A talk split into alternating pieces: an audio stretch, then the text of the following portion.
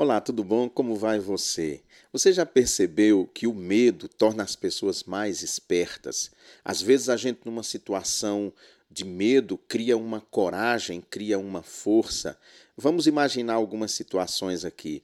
Numa competição, dois corredores, quando vão chegando ali próximo à linha de, de chegada, às vezes um que nem parecia que ia ganhar vem uma força de dentro dele, assim, enorme, uma habilidade enorme que ele é capaz de ultrapassar o favorito. Isso a gente vê em todas as áreas.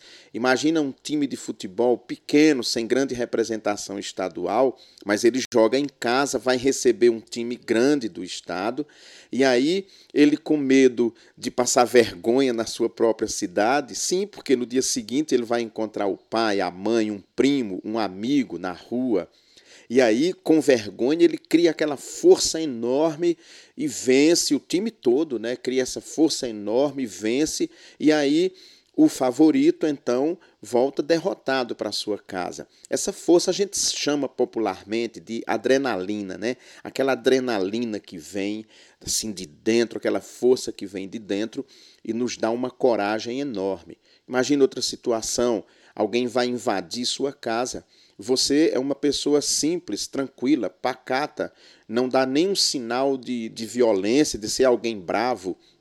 Mas você, para defender a sua esposa, defender os seus filhos, você é capaz de enfrentar um bandido armado para defender sua casa. Essa coragem, essa força, essa habilidade vem muito em momentos de medo. A gente percebe isso às vezes no trânsito, à noite, numa rodovia, por mais perigosa que seja, sob chuva, você cria uma coragem, uma força.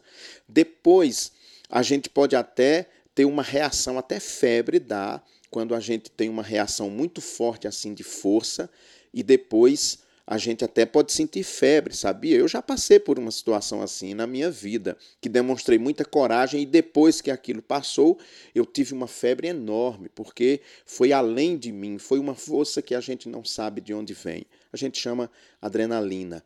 Então, o medo dá essa coragem, dá essa força que a gente não sabe explicar muito bem de onde vem. Tem uma situação, é, uma historinha para ilustrar essa questão. Um dia, um lobo viu uma lebre, pensou: hum, vou, vou, vou almoçar aquela lebre. E aí ele corre atrás da lebre, corre, corre, a lebre vai, vai, vai, vai, vai, some na mata, e aí o lobo fica com fome e não come. Bom, Chega ali um outro animal perto dele, uma hiena, aí diz: É, mas você está muito fraco, hein? Você não foi capaz de pegar uma única lebre para o seu próprio alimento? Aí ele diz: Você esquece que eu estou apenas procurando uma refeição enquanto aquela lebre estava defendendo a própria vida? É assim também com a gente em situações de medo e estresse. Shalom, até semana que vem, se Deus quiser, com mais um contexto.